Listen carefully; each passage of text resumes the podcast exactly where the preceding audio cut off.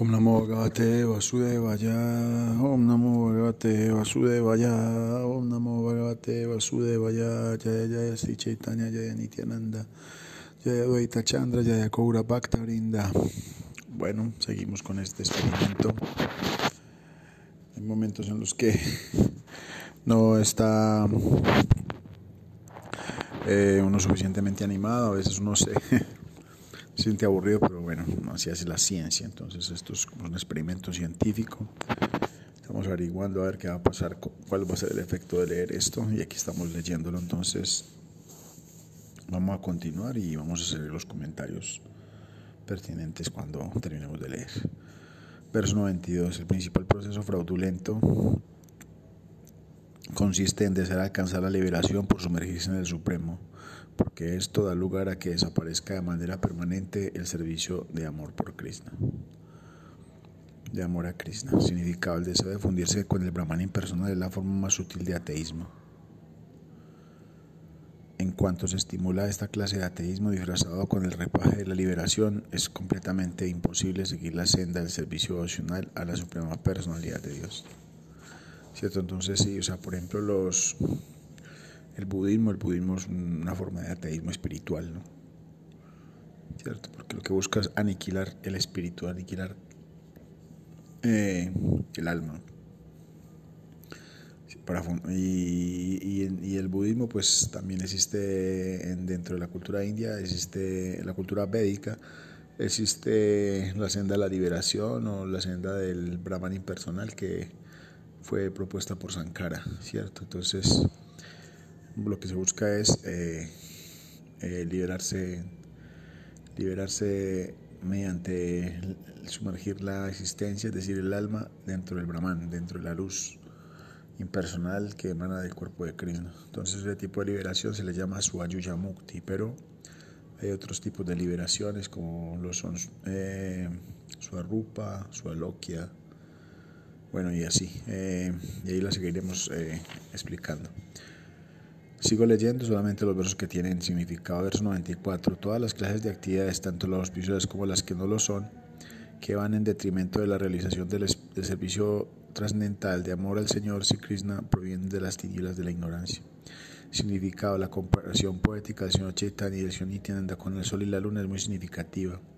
Las entidades vivientes son chispas espirituales y su posición constitucional constituye, consiste en ofrecer servicio devocional al Señor Supremo con plena conciencia de Krishna.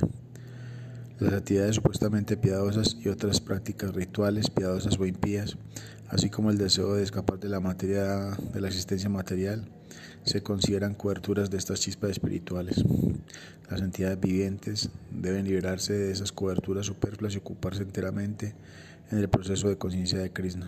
La finalidad del advenimiento del Señor Chaitanya y del Señor Nityananda es disipar las tinieblas del alma.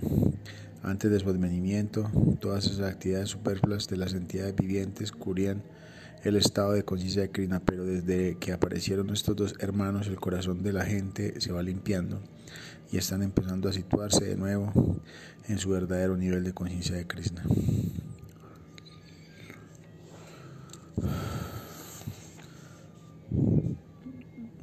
Verso 102.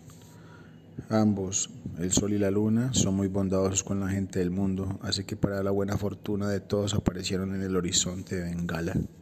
Significado, la famosa y antigua capital de la dinastía Sena, conocida en su tiempo con el nombre de Gaudadesa o Gauda, estaba situada en lo que es ahora el moderno distrito de Maldaha.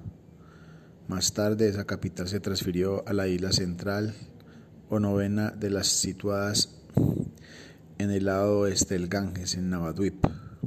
Entonces, eh, si el señor Chaitanya aparece en un lugar de la India que está, es una isla que está en un conjunto de islas, son nueve islas, se llaman Navadvip, nueve islas, y ahí es donde aparece eh, el señor Chaitanya. Entonces, isla que hoy se conoce como Mayapur, y entonces se llama Gaudapura. El señor Chaitanya vino allí y el señor Nityananda vino en el distrito de Birbhum y se reunió con él. Los dos aparecieron en el horizonte de Gaudadesa para difundir la ciencia de la conciencia de Krishna. Y está pronosticado que así como el sol y la luna van gradualmente hacia el oeste, el movimiento que ellos comenzaron hace 500 años llegará por su misericordia a las civilizaciones occidentales. Chaitanya Prabhu y Nityananda Prabhu apartan las cinco clases de ignorancia de las almas condicionadas. El Mahabharata, en el Udyoga Parva, capítulo 43, se encuentran estas cinco clases de ignorancias que son uno, Creer que el cuerpo es el yo. 2. Hacer de la complacencia material de los sentidos el modelo de la dicha. Tercero, caer en la ansiedad debido a la identificación con la materia. Cuarto, lamentarse. Y quinto, creer que hay algo más allá de la verdad absoluta. Las enseñanzas del Señor Chaitanya erradican estas clases de ignorancia.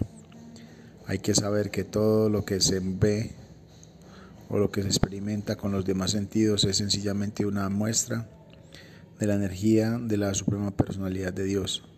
Todo es una manifestación de Krishna. Interesante esto de las cinco clases de ignorancia. Bueno, sí, entonces, muy interesante esto de los, las cinco clases de ignorancia.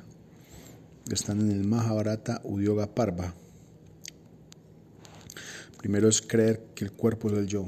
Entonces, si uno se cree hombre, o si uno se cree mujer, o si uno se cree blanco o negro, o si uno se cree eh, colombiano o, o gringo. ¿cierto? americano, lo que sea, japonés. Entonces eso se llama ignorancia. Dos, eh, hacer de la complacencia material de los sentidos el modelo de dicho. Tres, caer en la ansiedad debido a la identificación con la materia. Cuarto, lamentarse.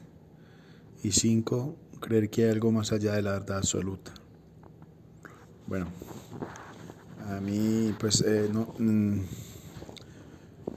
en cierta manera, eh, la, primera de todas, eh, en los últimos años, eh, he, tenido unas reflexiones sobre la idea de que no somos el cuerpo y he considerado que esa idea es algo radical, porque sí es necesario que a veces creamos que somos el cuerpo, ¿no?